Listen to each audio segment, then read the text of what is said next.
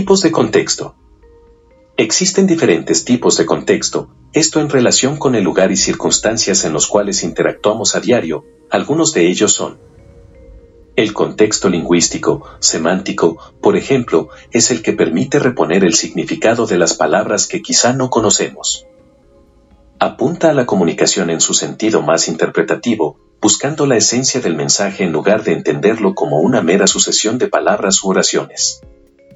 El contexto físico se refiere a cada uno de los elementos tangibles y perceptibles por medio de los sentidos que circundan a los hablantes al momento de entablar un hecho comunicativo. Estos elementos afectan de manera directa tanto al emisor como al receptor, facilitando o complicando la fluidez del mensaje. El contexto situacional es la sumatoria de los datos accesibles para los intervinientes de la comunicación, que les permitirá llevar a cabo ese proceso de una manera determinada. La idea de contexto situacional requiere entender concretamente las tradicionales preguntas de la comunicación. ¿Quién dijo algo? ¿A quién? ¿Qué? ¿Dónde? ¿Cuándo? También requiere, para entender adecuadamente la situación, caracterizar la relación entre los hablantes, se tratan como iguales. ¿Lo hacen simétrica o asimétricamente?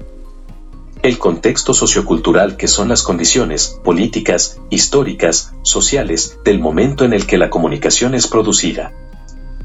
Muchas veces no hay coincidencia entre el contexto sociocultural del emisor y el del receptor, lo que sin duda repercute en la eficacia del proceso comunicativo.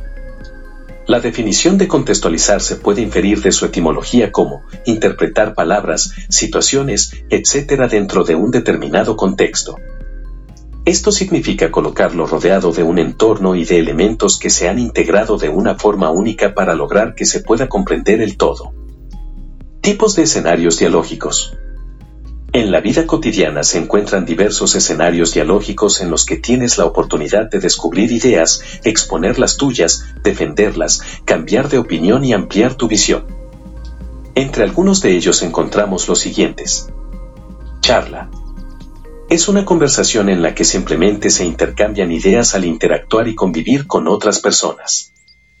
Es realmente una comunicación informal sin reglas ni propósitos específicos, como cuando se tiene una charla con un amigo e inclusive puede darse de forma virtual. Negociación. Es un tipo de diálogo argumentativo cuyo objetivo es lograr un consenso o acuerdo que lleve a una toma de decisión razonada.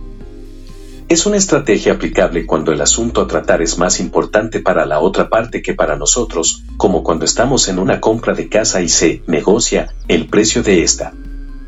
Disputa personal. Es un tipo de discusión en la que los participantes se valen de todo tipo de recursos. En este tipo de diálogo los participantes tienen puntos de vista y barra diagonal o argumentos contrarios en un tema determinado, como en una discusión entre dos personas después de un choque. Discusión crítica. Este escenario se da intercambiando argumentos con la finalidad de alcanzar la verdad. Se busca, entre otras cosas, resolver un problema, fundamentar una tesis y alcanzar avances en una investigación. Foro.